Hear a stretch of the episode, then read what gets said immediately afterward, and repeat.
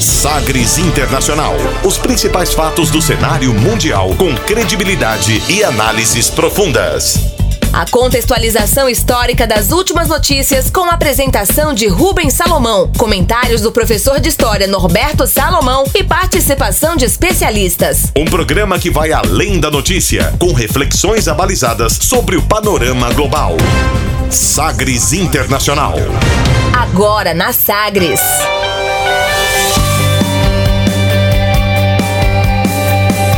Olá, seja muito bem-vindo à quinquagésima edição do Sagres Internacional. Eu sou Rubens Salomão e a partir de agora, com você, ouvinte Sagres, os fatos precisos e análises credenciadas sobre os principais temas mundiais.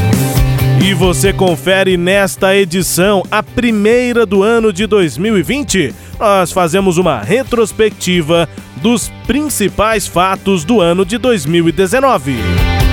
O ano de manifestações sociais e crises institucionais na América Latina, o constante conflito político na Venezuela, na Argentina, Chile e na Bolívia. A instabilidade econômica mundial causada pela relação entre Estados Unidos e China. Tem também fatos da última semana: Oriente Médio em chamas. Depois dos últimos ataques na região, seria mesmo possível uma terceira guerra mundial? O ano do Brexit, as derrotas de Theresa May e vitórias de Boris Johnson no Reino Unido. Democratas mantêm divisão e Donald Trump busca unir a base republicana pela reeleição. E as primeiras aparições e repercussões do governo de Jair Bolsonaro no cenário internacional. Tem também a música mais tocada em 2019 no planeta. Fique ligado, Sagres Internacional está no ar. Você conectado com o mundo. Mundo. O mundo conectado a você. Sagres Internacional.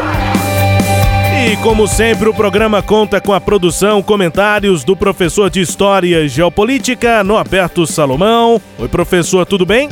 Olá, Rubens. Olá, os ouvintes, tudo bem? Estamos aqui para fazer aquela retrospectiva, né?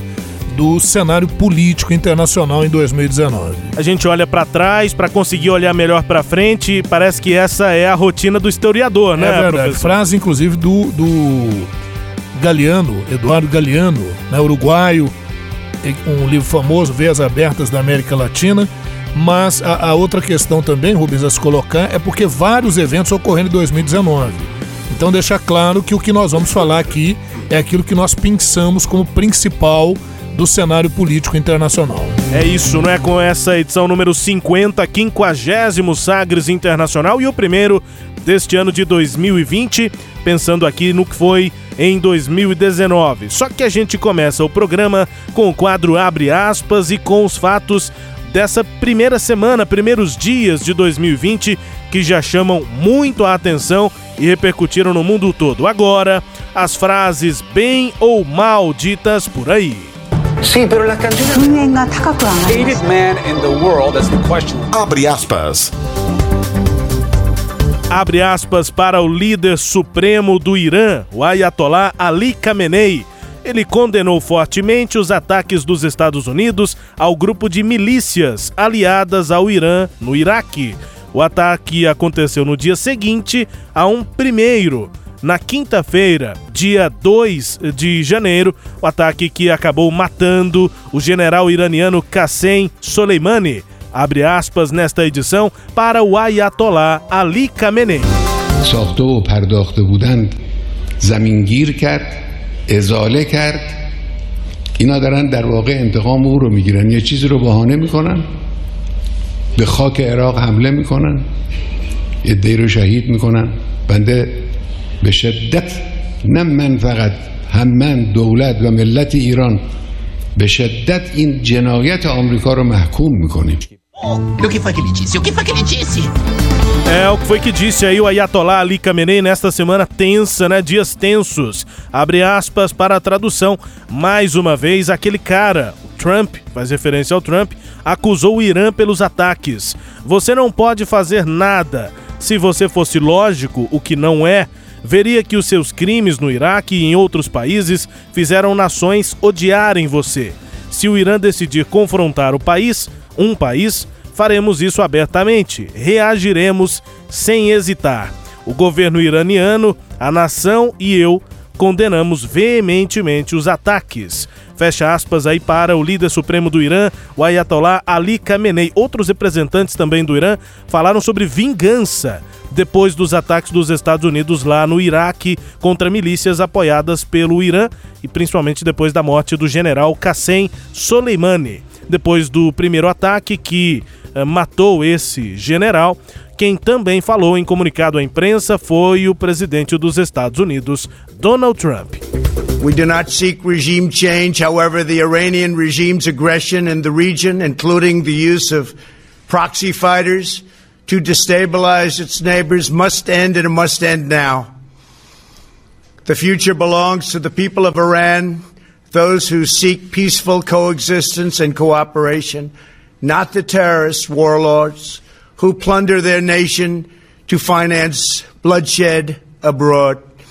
The United States has the best military by far anywhere in the world. We have the best intelligence in the world.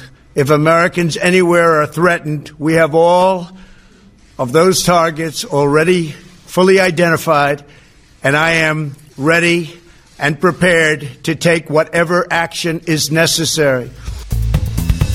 É para traduzir também o que disse aí o presidente dos Estados Unidos, Donald Trump. Abre aspas, nós não vamos buscar mudança no regime atual, mas o regime iraniano é agressivo na região e tem usado poderio militar para desestabilizar os países vizinhos. Isso precisa parar e precisa parar agora. O futuro pertence ao povo do Irã, aqueles que buscam coexistência e cooperação pacíficas, não os terroristas e senhores da guerra que colocam seu país para financiar derramamento de sangue pelo mundo. Os Estados Unidos têm, de longe, o melhor poder militar do mundo, temos a melhor inteligência e, se formos de alguma maneira ameaçados, temos todos os alvos identificados e estou pronto para tomar qualquer ação que seja necessária.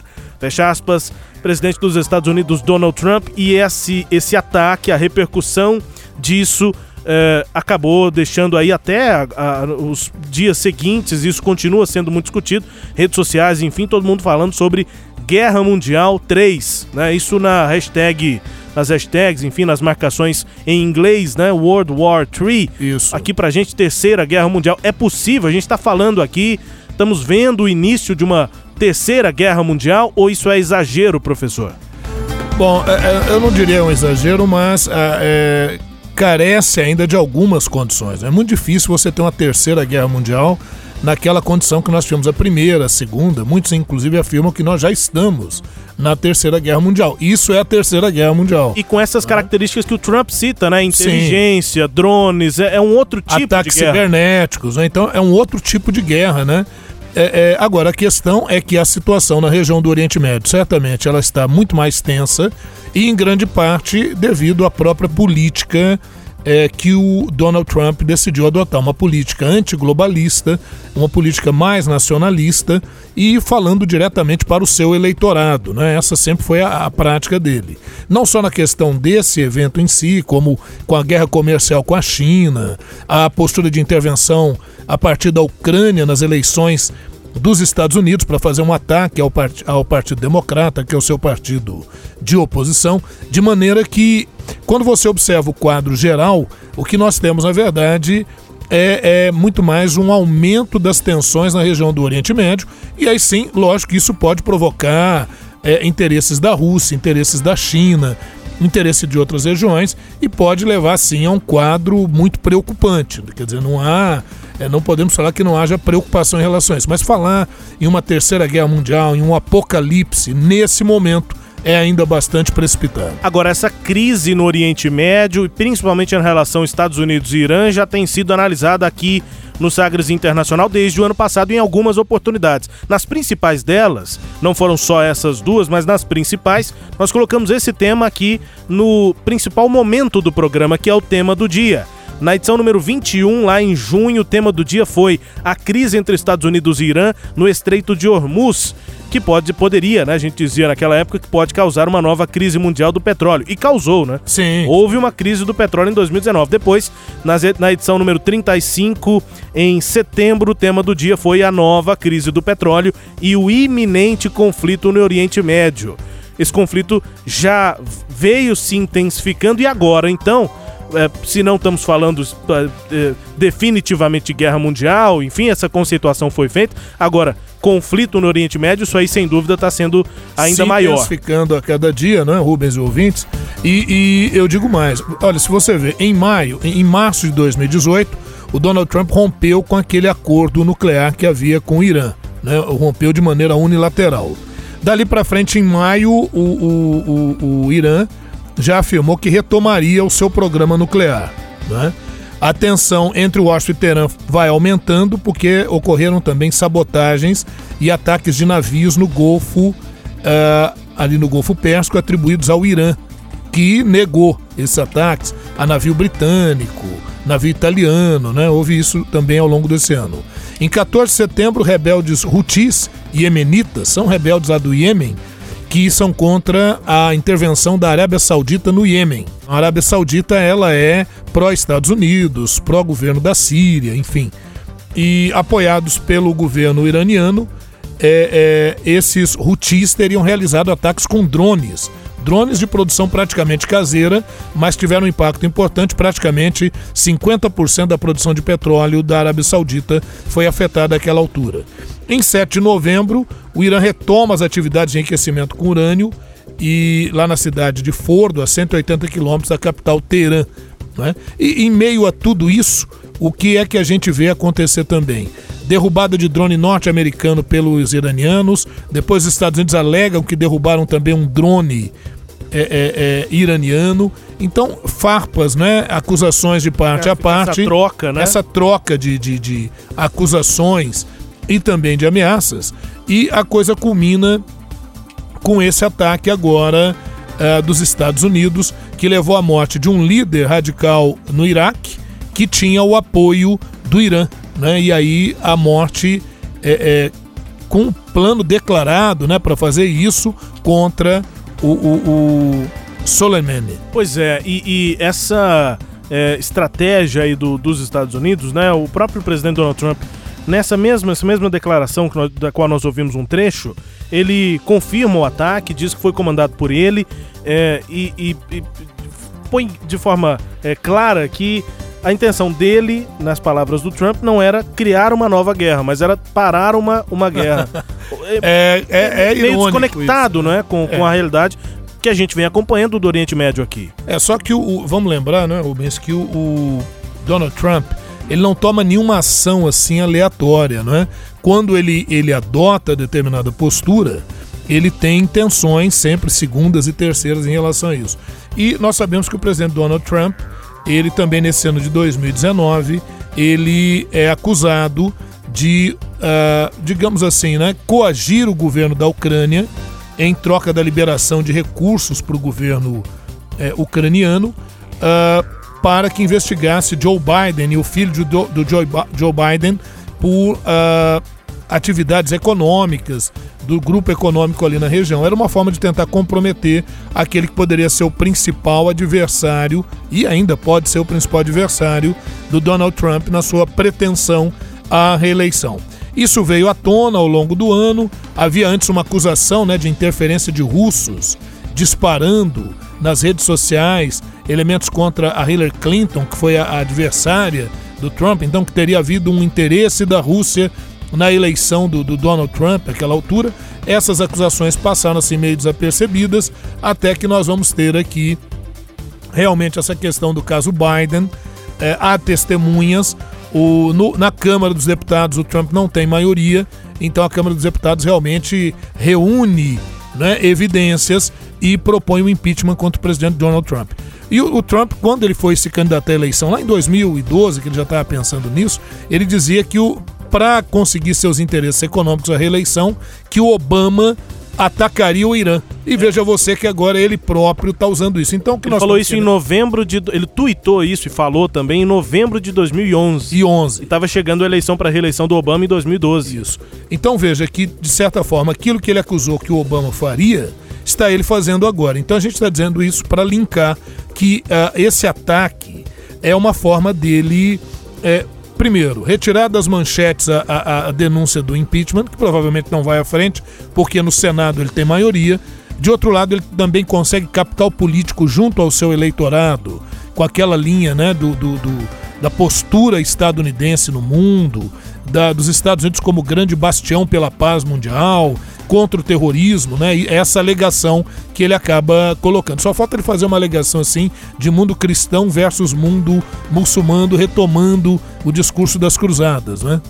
Era só o que faltava, né? Pois é, no nosso quadro abre aspas, né? A gente já faz também uma análise do que foi 2019, mas claro, né? É, deixando em destaque esses fatos acontecidos nos primeiros dias de 2020 no Oriente Médio, tendo o presidente dos Estados Unidos, Donald Trump, como um dos protagonistas. A gente agora fica aguardando próximos capítulos, próximas ações, represálias, respostas do Irã, de milícias ligadas ao Irã, enfim. É, e- a, gente, pra- a gente fica acompanhando isso para as próximas edições. Nessa, depois desse abre aspas, a gente passa para os temas do Sim, dia. Hoje só- temos vários temas antes- em relação à retrospectiva de 2019. Só antes disso que você está falando, você me perguntou logo de início sobre uma terceira guerra mundial. Eu acho que é improvável isso, pelo menos nesse primeiro momento que a gente tem essa, essa condição.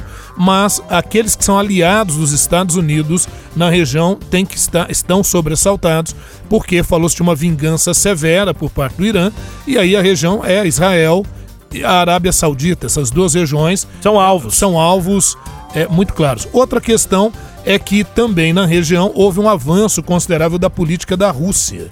E também, logo no início de 2019, os Estados Unidos abandonou um tratado sobre armas nucleares de alcance intermediário com os russos. Então, há, há uma disputa também muito séria na região envolvendo Estados Unidos e Rússia. Então, há vários atores, a gente promete trabalhar isso com mais detalhes em edições posteriores, mas para o momento, esse sobressalto que o mundo está passando, realmente, o Donald Trump ele deu um passo talvez maior do que as pernas nesse momento, mas vamos aguardar o que ainda está por vir. É o destaque do quadro Abre aspas na edição 50 do Sagres Internacional, que continua com os temas do dia de hoje, fazendo a retrospectiva de 2019. Navegando pelos mares da informação. Sagres Internacional. A gente começa falando sobre a América Latina. O ano começou com a Venezuela. Intensas, maciças manifestações contra o governo de Nicolás Maduro, em meio à série de manifestações que tomaram proporções gigantescas, com destaque ao histórico dia 23 de janeiro, quando mais de um milhão de pessoas foram para as ruas de Caracas. O presidente da Assembleia Nacional da Venezuela, o parlamento do país, líder da oposição, Juan Guaidó, se declarou presidente interino do país e foi reconhecido pelos governos dos Estados Unidos e também aqui do Brasil. Levantemos la mano derecha. Hoy, 23 de enero de 2019, en mi condición de presidente, invocando los artículos de la Constitución Bolivariana de la República de Venezuela, ante Dios Todopoderoso, Venezuela, juro asumir formalmente las competencias del Ejecutivo Nacional como el presidente encargado de Venezuela.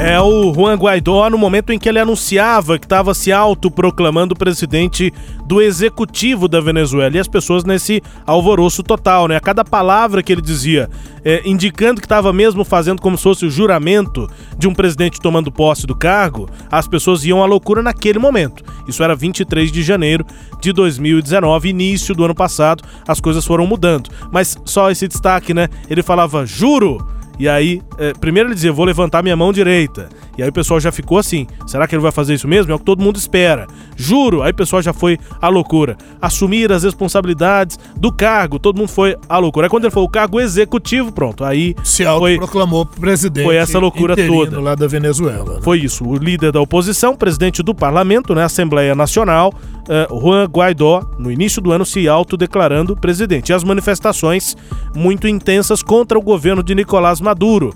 No entanto, com o tempo, o ano foi passando, acabaram sendo frustradas as tentativas do Juan Guaidó de cooptar lideranças militares do país e o presidente Nicolás Maduro também passou a contar com manifestações de apoio pelas ruas. Confira. E assim lo digo, la conciencia mayoritaria, porque somos mayoría, la gente de Hugo Chávez Fría. Somos mayoría, somos alegría, somos los hijos de Hugo Chávez Fría. Suena bonito, rima, sirve para una canción. Nicolás Maduro foi ao longo do ano cantando a sua canção, rimando Isso. o Hugo de Hugo Agora, Chaves. Rubens, né? é, é, importante dizer o seguinte: o que, que o, o, o Nicolás Maduro fez habilmente? Como ele sabia que ele seria derrubado por esse Congresso, em que eles inclusive foram derrotados, a proposta, o, o que ele faz? Ele propõe uma nova Constituição e lança eleições para uma Assembleia Nacional Constituinte. E essa Assembleia Nacional Constituinte assume, mas ao invés de elaborar uma Constituição, ela acaba, na verdade, assumindo o poder de um legislativo paralelo. Isso gera uma polarização muito forte na Venezuela. O, o, o Nicolás Maduro vai perdendo alguns apoios políticos importantes, mas se ampara no apoio militar. Né? E aí o Juan Guaidó, o que, que ele pretende? Mostrar essa realidade, e ainda mais quando a questão econômica, a crise humanitária vai se tornando um problema na Venezuela. No Brasil você vai ter eleições em que o governo anterior, que era um governo de centro-esquerda, do PT e aliados, é, davam certo apoio ao governo chavista e depois ao Maduro, e agora com a eleição do Jair Bolsonaro no Brasil, com a mudança do quadro no Brasil, isso também afeta a, a, a, o governo na Venezuela. Então, o Maduro se apega cada vez mais ao grupo militar. A queda de braço se dá no sentido do, do Juan Guaidó tentar trazer esses militares para o seu lado. Até houve duas tentativas nesse sentido, mas ambas frustradas, e o, o Nicolás Maduro permanece no poder, apesar de interferências da ONU com a Michelle Bachelet tentando um acordo, mas não saiu. A Noruega também, Oslo, chama para conversação e o Guaidó e representantes do Maduro vão para a negociação, mas isso não dá em nada, e de forma que a coisa está tá mal parada. A crise humanitária na Venezuela continua e o que é possível talvez ser feito seria uma antecipação das eleições.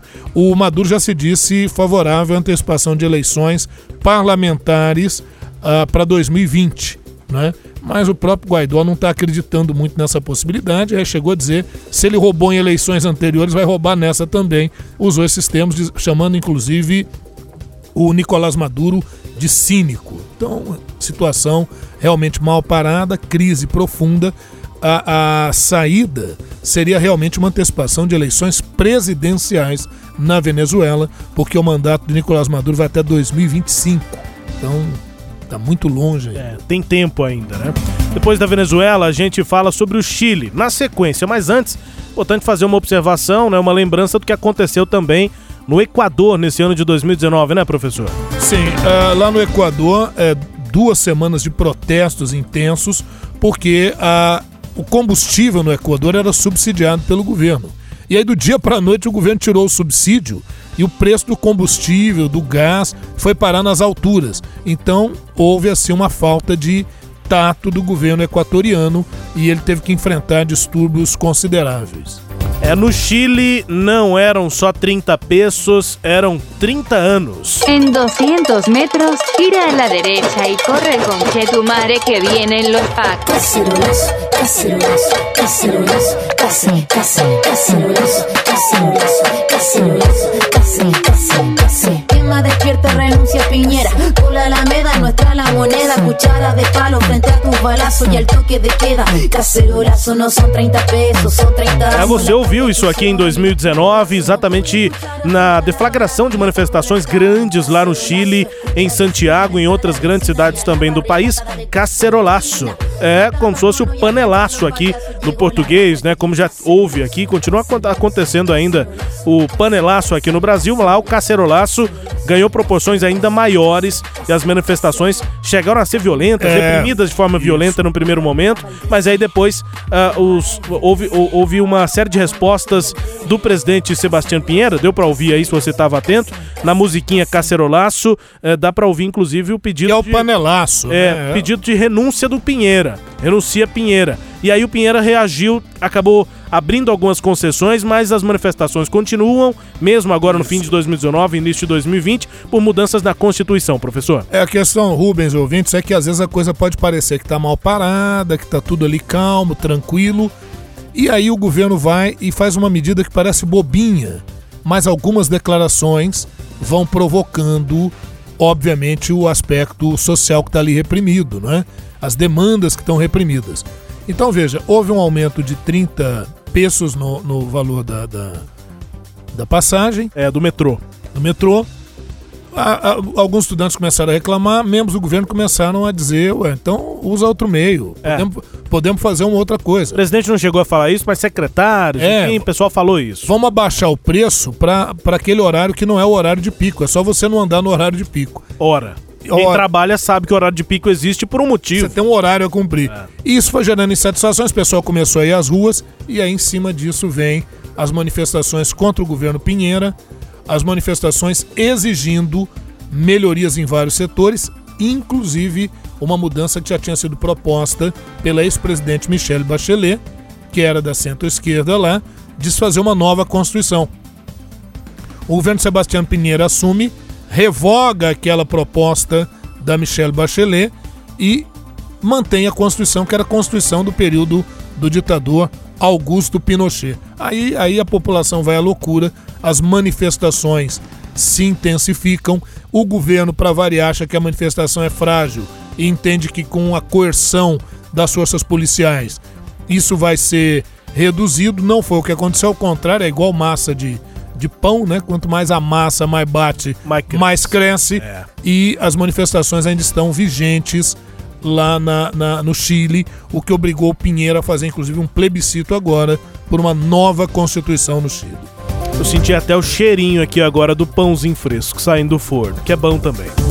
Saindo aqui do Chile, a gente também fala ainda na América Latina sobre a Bolívia, não é? A insistência de Evo Morales, né? O presidente Evo Morales para ser candidato lá no país, foi candidato, aparentemente venceu, mas as eleições foram muito questionadas internamente pela oposição, mas também externamente pela Organização dos Estados Americanos, a OEA. Chegou a fazer auditorias, foi ao país e o Evo Morales acabou numa crise danada no país, na Bolívia, tendo de sair. Foi para o México, não é? E então mais um país aqui na América Latina com manifestações populares e instabilidade política. É, no caso da Bolívia, veja você, a questão lá é, é eminentemente política, não econômica.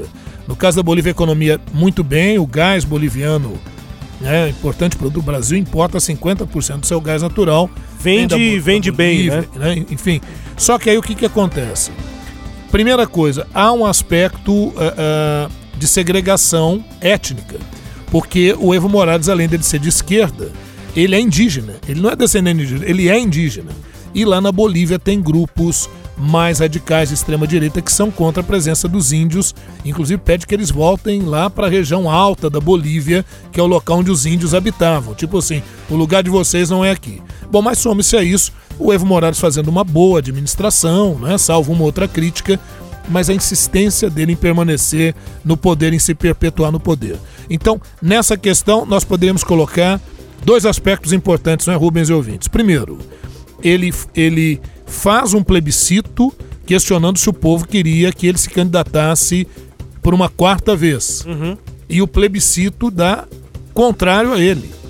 O que, que ele faz? Ele recorre à Suprema Corte, a Corte Constitucional na Bolívia, que entende que o fato dele não poder se candidatar seria é, cercear a sua liberdade e direitos. E aí ele vai para uma quarta eleição.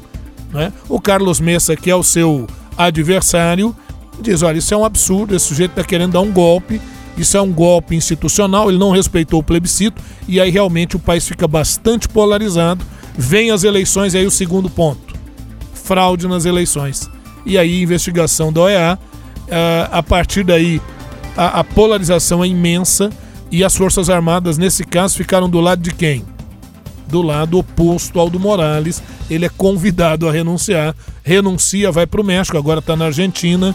E a situação na Bolívia agora com a Agnes, que é a, a uma deputada que assumiu também interinamente o poder até que tenhamos novas eleições lá na Bolívia. É o Evo Morales foi para a Argentina e é para onde nós vamos agora nessa retrospectiva do Sagres Internacional na sua edição número 50, em rede nacional, no início do mês de dezembro, já depois de ter perdido a eleição, o então presidente da Argentina, Maurício Macri, admitiu que o país não superou a crise como ele havia prometido. O último discurso ocorreu depois da derrota para o candidato peronista, agora presidente, Alberto Fernandes. De qué cosas pudimos lograr y cuáles no pudimos. Estoy convencido de que en muchos aspectos importantes estamos mejor que hace cuatro años. Sé, por supuesto, que los resultados de nuestras reformas económicas no llegaron a tiempo. Y lamento que no hayamos podido recuperarnos de la crisis que empezó hace un año y medio. É a realidade apresentada pelo próprio Macri nesse último discurso como presidente. Alberto Fernandes, o peronismo, não é? O kirchnerismo voltou ao poder na Argentina no finizinho do ano, professor. É isso, a política liberal do Macri não emplacou. O justicialismo, o justicialismo é, é o termo usado para os peronistas, né? Juan Domingo Perón, grande liderança populista da Argentina nos anos 50, depois nos anos 70, e os herdeiros disso é a família Kirchner, né? A, a, a Cristina Kirchner, que é, em, em torno de uma série de denúncias de corrupção, ela lança como candidato o Alberto Fernandes, que é um político também importante da Argentina. E aí, diante da, do fracasso das políticas do Macri, não deu outra. A, apesar de que a diferença foi de é, é, turno único.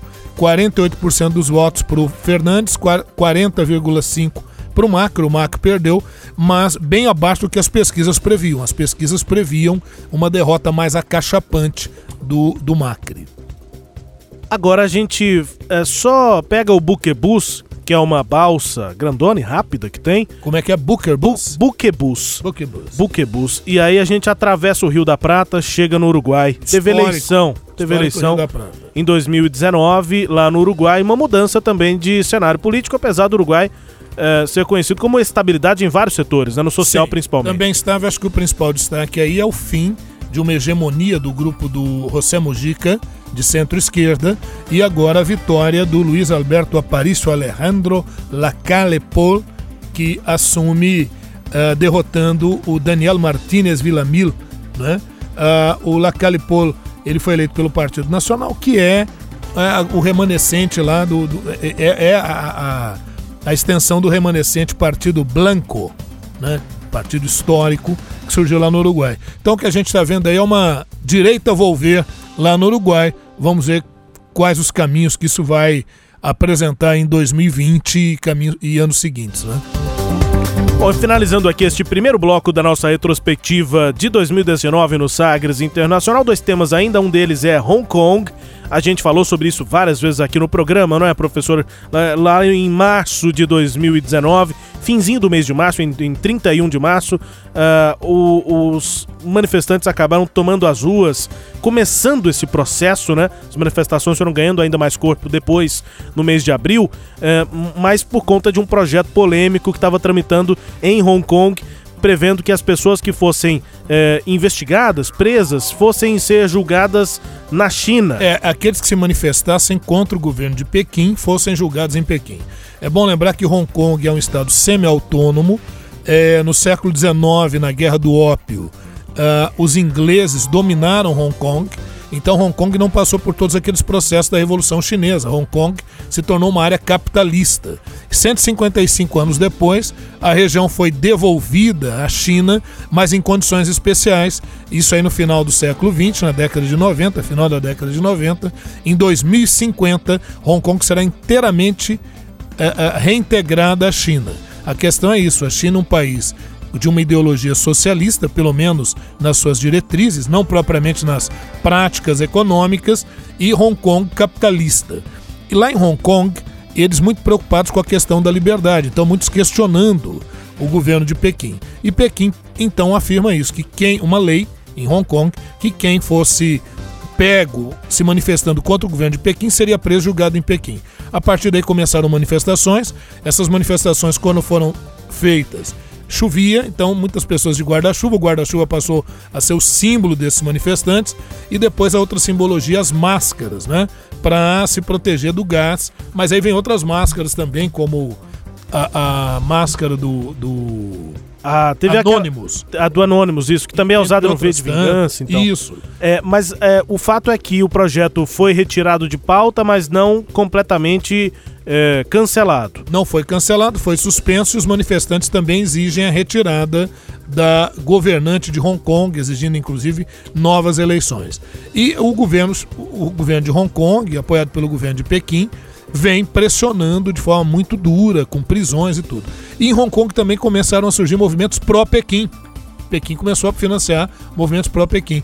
E os conflitos seguem ali na região. É, e para finalizar este bloco, portanto, um registro importante que não é exatamente política internacional, que é o que a gente busca normalmente aqui comentar, mas chama a atenção, uma onda de calor aí pelo mundo, né, professor? Sim, uma onda de calor muito forte na, na Europa mesmo é, regiões chegaram a ter mais de 40 graus Celsius de temperatura na França. 40 na graus Espanha. pra gente aqui é tranquilo, pro europeu ele morre. É, lá, uma, lá foi sério. Tem uma galera que, que e essa onda de calor até no final desse ano, no final do ano passado, início desse ano, na Austrália, com incêndios, é, obrigando as pessoas a terem que fugir, demonstrando que realmente essa questão do aquecimento global não é simplesmente uma brincadeira de jovens ativistas. É, e aí citando Greta Thunberg para a revista Time, a personalidade do ano de 2019 não poderia deixar de ser citada aqui nesta retrospectiva de 19. Na sequência tem intervalo e você confere no próximo bloco o ano do Brexit, as derrotas da ex-primeira-ministra Theresa May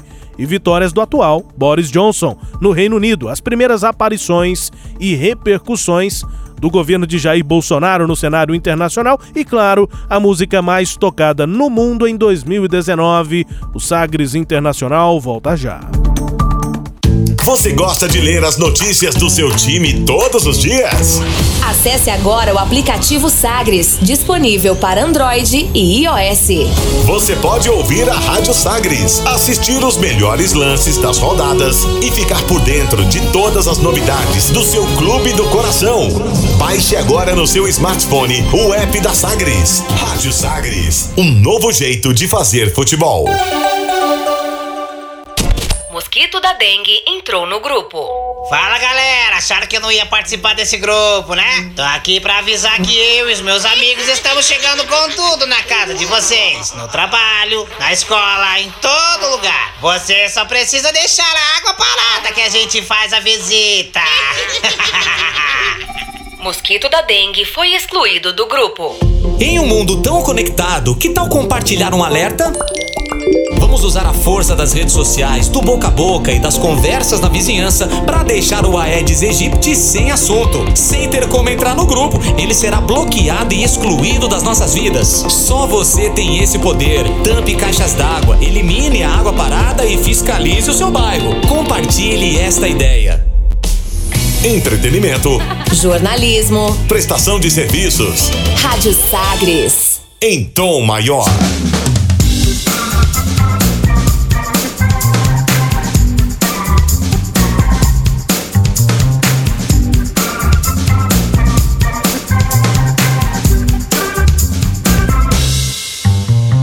Estamos de volta com o Sagres Internacional, aqui na Sagres 730, para você ligado no 730M do rádio, mas também, claro, pela internet.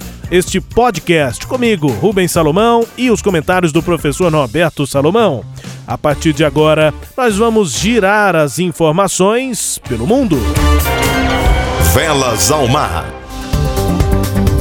A gente segue girando as informações nesta retrospectiva. A disputa comercial entre China e Estados Unidos causa preocupações em todo o mundo desde o começo de 2018, quando o presidente norte-americano Donald Trump fez o primeiro anúncio de tarifas impostas sobre produtos chineses. Foi ali a primeira vez mas desde então e ao longo do último ano de 2019 houve tentativas de acordo, novas ameaças e negociações de tréguas, sem que a situação chegasse a uma solução definitiva.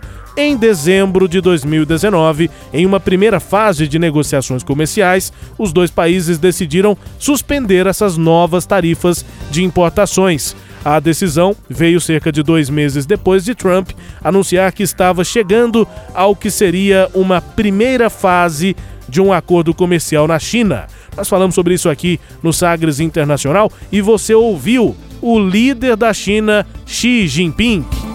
减税降费政策措施要落地生根，让企业轻装上阵。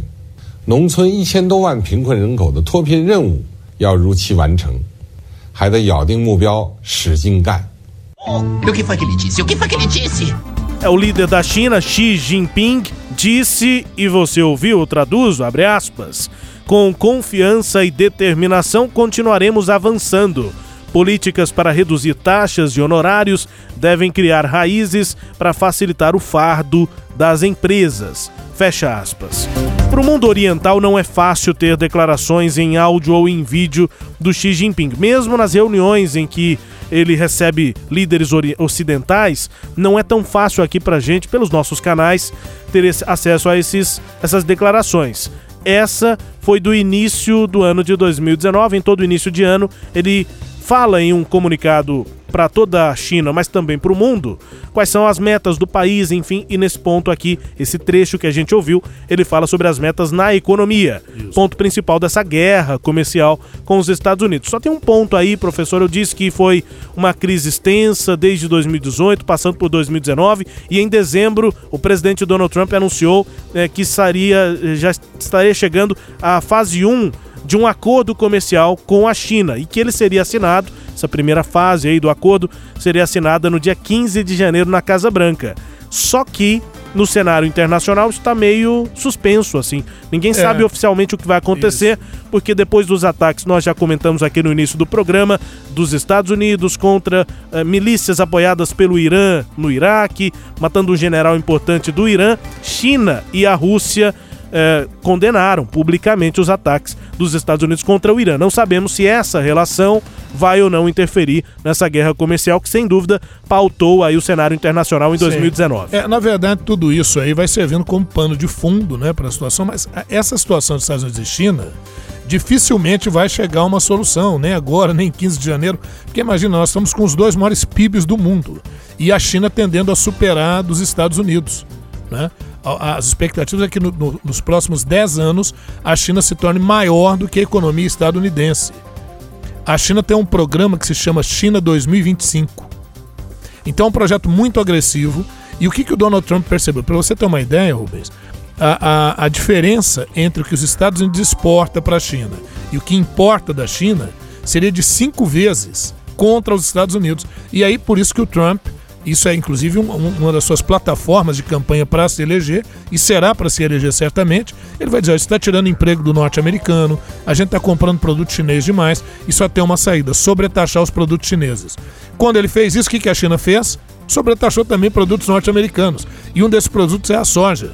E aí o Trump sofre a pressão dos produtores de soja dos Estados Unidos. Então é, é, é, um, é um conflito. Estão perdendo o mercado, porque a soja brasileira começou a ir para a China. Então, então, e a carne bovina também. Também. Tanto é que o preço da carne bovina para a gente aumentou. aumentou. Produtores, um, um, dos fatores foi é, esse. Um deles, né? Mas é. os produtores estão preferindo exportar do que vender aqui dentro. Exatamente. A, a carne que fica aqui fica mais cara. Então você vê que é muito difícil se chegar a um acordo porque não está se tratando de uma única questão. Quando a gente fala guerra comercial, parece uma coisa só, mas envolvem setores diferentes. Agora, a briga principal dos Estados Unidos com a China é no campo tecnológico, né? na venda de produtos tecnológicos, que a China tem ganhado um espaço considerável. Sagres Internacional. A gente continua agora falando sobre Oriente Médio o que foi 2019 para alguns dos importantes países daquela região e a gente já falou sobre isso na questão do Irã com os Estados Unidos, mas tem, por exemplo, a questão de Israel, né? a instabilidade política por lá, a dificuldade para se formar novos governos, lá o regime é parlamentarista, e aí os, eh, os parlamentares não estão fechando acordo para formar governo nem mesmo em torno do Bibi, que é o é, Benjamin Netanyahu. Essas questões econômicas e políticas, e em alguns casos até étnicas, elas acabam gerando tensões muito fortes. Então, lá a, o, o Benjamin Netanyahu, envolto em denúncias de corrupção, ele não está conseguindo fazer maioria e ninguém está conseguindo também, porque ele até passou a bola para o adversário, lá também não conseguiram. Devem ocorrer novas eleições na Israel em março agora desse ano, para ver se compõe efetivamente um parlamento. E no Líbano a mesma coisa, a tentativa no Líbano de se formar um parlamento no Líbano, envolvendo sempre aquelas disputas entre cristãos e muçulmanos. Para a gente já também amarrar essa situação do Oriente Médio no ano passado, acho que um ponto importante, né, professor, foi uh, o que para muitos significa o fim, a vitória sobre a organização terrorista Estado Islâmico, o ISIS, enfim. É, isso aconteceu, os Estados Unidos é, propalaram, digamos assim, comemoraram o fim do Estado Islâmico e esse fato tem a ver aí com Síria, com também Turquia e a situação dos Isso. curdos. Olha, na guerra da Síria, o, o Bashar al-Assad se mantém no poder, do ponto de vista internacional, graças ao apoio de Rússia e de China que são contrários a intervenções norte-americanas na região. Por outro lado, os Estados Unidos acabou fazendo interferências ali, principalmente com auxílio dos curdos. E aí alegou, com auxílio dos curdos, que o Estado Islâmico estava definitivamente eliminado, principalmente com a morte do al-Baghdad, que era um líder do Estado Islâmico, é, no final de março. Né, as forças árabe, árabes curdas, auxiliadas pelos Estados Unidos, apoderaram de Baghuz, é, que era uma, uma cidade, última fortaleza síria do Estado Islâmico, cenando o fim do califado. Já mais tarde, em 27 de outubro, o Donald Trump anunciou a morte do líder do grupo do Estado Islâmico, Abu Bakr al-Baghdad, durante uma operação militar no noroeste da Síria. Mas é lógico que isso ainda não foi totalmente eliminado. E aí o que, que aconteceu? Os Estados Unidos, que consegue eliminar isso com apoio do, do, dos curdos, simplesmente retira as tropas da região e deixa os curdos a, ao bel prazer da, dos interesses da Turquia. Turcos e curdos são rivais profundos, porque os curdos, que não têm ainda um país efetivo, parte do território é território turco, em que eles exigem é, constituir o seu país, o Kurdistão. Né? Então, o, o governo turco considera os curdos como uh, terroristas e parte para uma ofensiva, criando também uma crise importante na região. Do Oriente Médio, nós vamos para a Europa e não há dúvida, falar sobre a Europa em 2019 é falar, em primeiro lugar, sobre o Brexit. Derrotas de Theresa May e vitórias de Boris Johnson no Reino Unido. I negotiated the terms of our exit and a new relationship with our closest neighbours that protects jobs, our security, and our union. I have done everything I can to convince MPs to back that deal. Sadly, I have not been able to do so. I tried three times. I believe it was right to persevere, even when the odds against success seemed high. But it is now clear to me that it is in the best interests of the country for a new Prime Minister to lead that effort. I don't know what you think, but I mean absolutely no disrespect to those who are no longer with us, Mr. Speaker. But I think that this Parliament is a vast improvement on its predecessor. and indeed, Mr. Speaker, I would say it is one of the best parliaments this country has ever produced. Uh, with more female members than ever before, with more black and minority ethnic members than ever before and it is also, Mr. Speaker, and I, I incarnated in your person, Mr. Speaker, a vastly more democratic Parliament. Because this Parliament is not going to waste the time of the nation in deadlock and division and delay. Foi que eles disseram nesse caso? O que foi que eles disseram? Primeiro ouvimos Theresa May, que foi primeira-ministra do Reino Unido, logo depois do plebiscito que aprovou a ideia do Reino Unido sair da União Europeia, ou seja, a aprovação ali do Brexit. O Partido Conservador, portanto, indicou Teresa May como primeira-ministra que durante um bom tempo tentou e não conseguiu. Ela admitiu, aspas, Fiz o meu melhor, negociei as condições de nossa saída e o um novo relacionamento com os nossos vizinhos mais próximos, que protege os empregos, nossa segurança e nossa união. Fiz tudo o que eu poderia para convencer os parlamentares a apoiarem esse acordo. Infelizmente, não consegui que apoiassem. Tentei três vezes. Acredito que tive razão em persistir, mesmo quando eram altas as probabilidades de fracasso. Mas está claro para mim agora que é do mais alto interesse do país que um novo premier encabece esse esforço. Fecha aspas. Saiu Theresa May, Partido Conservador escolheu Boris Johnson, que era tido à época como um parlamentar muito radical, daqueles que pensavam inclusive que a prioridade deveria ser a saída do Reino Unido da União Europeia sem acordo, sem nenhuma negociação com os europeus. E aí o Boris Johnson disse, nós ouvimos agora já no fim do ano de 2019, depois de uma nova eleição que foi feita para o parlamento. Abre aspas. Eu não sei o que o senhor pensa, presidente, em referência ao presidente da Câmara dos Comuns. Não quero desrespeitar o parlamento que esteve conosco antes, mas acho, que esse novo parlamento é uma grande melhoria em comparação com o anterior. Eu diria que é um dos melhores que esse país já produziu, com mais mulheres, mais negros e representantes de minorias do que em toda a história. E também, senhor presidente, e digo pensando no senhor, é um parlamento muito mais democrático, porque este parlamento não vai mais gastar o tempo da nossa nação com atrasos. Fecha aspas. Depois desse trecho aqui, inclusive, o Boris Johnson faz uma brincadeira até meio comprida, meio longa, com o presidente e com os outros deputados lá, que são todos praticamente apoiadores a ele, a maioria do Partido Sim. Conservador. Ele falou: vocês sabem o que, é que eu espero, que, o que, é que vai acontecer aqui no parlamento, não sabem? E ele ficou nessa brincadeira, querendo que os parlamentares adivinhassem e falassem que o Brexit vai estar pronto, o Brexit vai estar finalizado. Porque ele já falou esses termos tantas vezes Sim. que ele não queria repetir, achava que a palavra já estava cansada. A palavra Brexit tava- pro Boris Johnson foi Isso. cansada, mas enfim, em 2019 Theresa May teve derrotas, Boris Johnson chegou, teve derrotas também, mas propôs uma estratégia, uma nova eleição, e essa nova eleição deu maioria para deu ele. certo. E parece que nisso é, é, é, o Brexit realmente vai sair é, é, com alguns ajustes aí, né? Vamos ver o que, que vai acontecer, mas ele está com um problema que é uma possível, um possível movimento separatista mais forte da Escócia em relação ao Reino Unido. Como também na Espanha, né? o movimento separatista da Catalunha, que também vai ganhando corpo, em que pese a Espanha é, é, é, representar pela punição dos líderes catalães é, que tem proposto plebiscitos e a separação da Catalunha. Acho que esses são dois pontos que nós vamos ter muito em pauta em 2020. Inglaterra, Espanha com a região da Catalunha e também na Europa a situação da França, não é, professor? A gente, claro, falamos aqui também da Itália, aquela eterna, eterna instabilidade política, mas Sim. na França muita gente na rua, um projeto polêmico para muita gente por lá de reforma da previdência. Essa tem gerado manifestações muito fortes, greves no sistema de transporte que no final de 2019 é, é, a movimentação foi forte.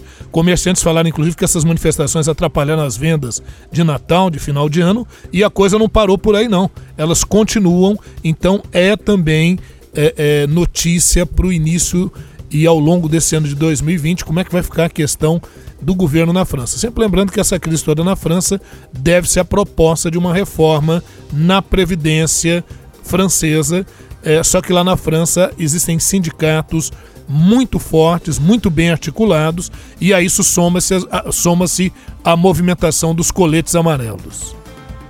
Destaque aqui da nossa terceira edição do Sagres Internacional. É Sagres Internacional número 3. A gente falava sobre os coletes amarelos na França, mas da Europa a gente vem aqui para o Brasil também para avaliar o 2019 do novo governo aqui no país. O Ernesto nos convidou. Brasil Internacional. Presidente Jair Bolsonaro assumiu no dia 1 de janeiro de 2019, depois da importante vitória em 2018. Digo importante, eh, pode ser de uma, eh, em uma análise de juízo de valor, para muita gente foi importante, enfim, mas foi importante também no sentido histórico, né? no sentido da análise política do país. É importante, é uma mudança, uma guinada do país, né? depois das últimas eleições, desde 2002, elegendo presidentes mais ligados à centro-esquerda. Então foi importante historicamente a eleição do presidente Jair Bolsonaro. Mostrando muito aqui internamente e gradativamente, ele foi mostrando de fato a que veio na, eh, no cenário internacional.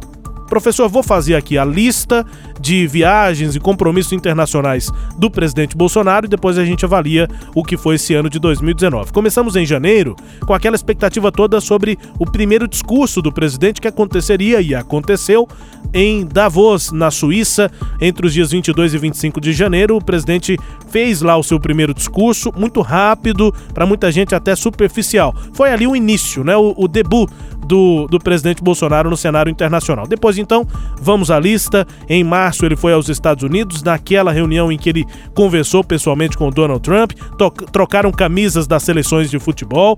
Depois, em março, também foi ao Chile, eh, em Santiago, conversou com Sebastião Pinheira. Em março, em março, também, já no fim do mês, 30 até dia 2 de abril, foi a Jerusalém e também a Tel Aviv, em Israel. Em maio, voltou aos Estados Unidos para um evento não é, não foi uma visita oficial ao presidente Donald Trump, mas foi ao Texas, né, em Dallas, em maio, aos Estados Unidos, na Câmara de Comércio Brasil-Estados Unidos, onde foi homenageado. Em junho, foi à Argentina, naquele mesmo mês, foi ao Japão. Depois, em julho, no dia 17, ele voltou à Argentina para uma conversa com o presidente Maurício Macri. Em setembro, voltou aos Estados Unidos, foi a Nova York para a reunião da ONU e em outubro fez uma viagem ao Oriente, começando pelo Japão, depois na China, no fim de outubro aos Emirados Árabes Unidos, ao Catar e terminando essa viagem é, em outubro a Arábia Saudita, a cidade de Riad. Para 2020 já tem viagens confirmadas. Ele vai para a Suíça de novo para o Fórum Econômico Mundial em Davos, dias 21 a 24 de janeiro. Vai à Índia, em Nova Delhi, nos dias 25 e 26 de janeiro. Vai conversar lá com o Narendra Modi e em março já tem agenda em lá no Uruguai. Nós falamos sobre isso aqui. Direita no Uruguai, o Lacalle Pou e o Bolsonaro vai também para o Uruguai. 2019 foi assim, 2020 pelo início da agenda do presidente será assim. É, o, o, governo Bolsonaro foi se ajustando gradativamente. A marca desse ano foram, obviamente, as, as declarações polêmicas envolvendo meio ambiente, envolvendo questões indígenas, né? Mas gradativamente o governo vai se ajustando, inclusive no plano internacional.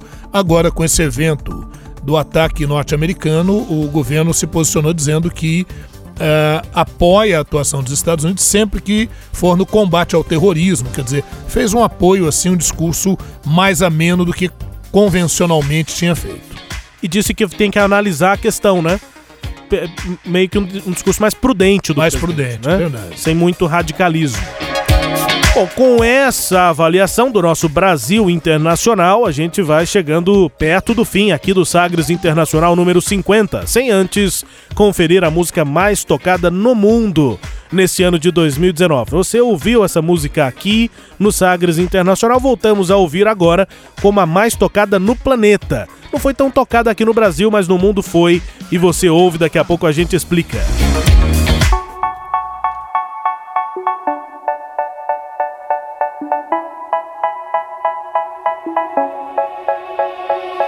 say, oh my God, I see the way you shine.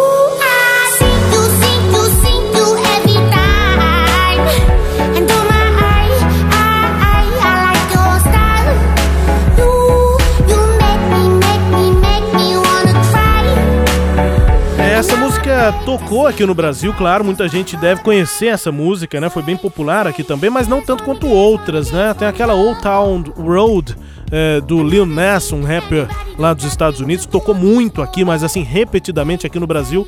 Talvez quem só ouça as, as rádios daqui ou veja aqui os aplicativos com as recomendações feitas para brasileiros, não tenha percebido que essa música foi tão tocada. Aqui no Brasil outras tocaram mais. É, inclusive aquela senhorita do, do Shawn Mendes com a, com a cabelo, com a, com a cabelo. Enfim, essa, olha, é, fez sucesso no mundo inteiro praticamente. Porque se ela tocou aqui no Brasil, ela tocou demais na Europa, no leste europeu, na China, tocou muito. Então é, eu fiz aqui um levantamento e ela é a mais tocada em grande parte desses é, levantamentos aí. Shazam, Spotify e tá muito bem tocada também na Billboard. Enfim, Tones and I é o nome da cantora e a música Dance Monkey. Registrando aqui o final do nosso Sagres Internacional número 50. Os 50 primeiros foram para conta, professor, que venham mais 50 por aí. Exatamente, Rubens, prazer, agradecer ao Sistema Sagres de Comunicação, agradecer aos nossos ouvintes e estamos já preparando a edição 51 porque tem muita coisa aí pra gente comentar. Grande abraço a todos aqui que nos ajudam a produzir o programa. Eu lembro sempre que você pode mandar aqui o seu feedback pra gente. Acompanhou o Sagres Internacional? Achou bom, ruim? Manda aqui o seu feedback, o que você acha pelo WhatsApp da Sagres. A gente verifica sempre. É muito importante a participação. O número é 984001757. Não conhece ainda o WhatsApp da Sagres? Não tem lá adicionado nas suas conversas? Eu repito aqui. É o 984001757. Também um caminho para você digitar, mandar pra gente é o e-mail jornalismo@sistemasagres.com.br. jornalismo@sistemasagres.com.br são os caminhos. Fica assim então, professor. Tchau. Tchau, tchau. Você ouviu Sagres Internacional. Os principais fatos do cenário mundial com credibilidade e análises profundas.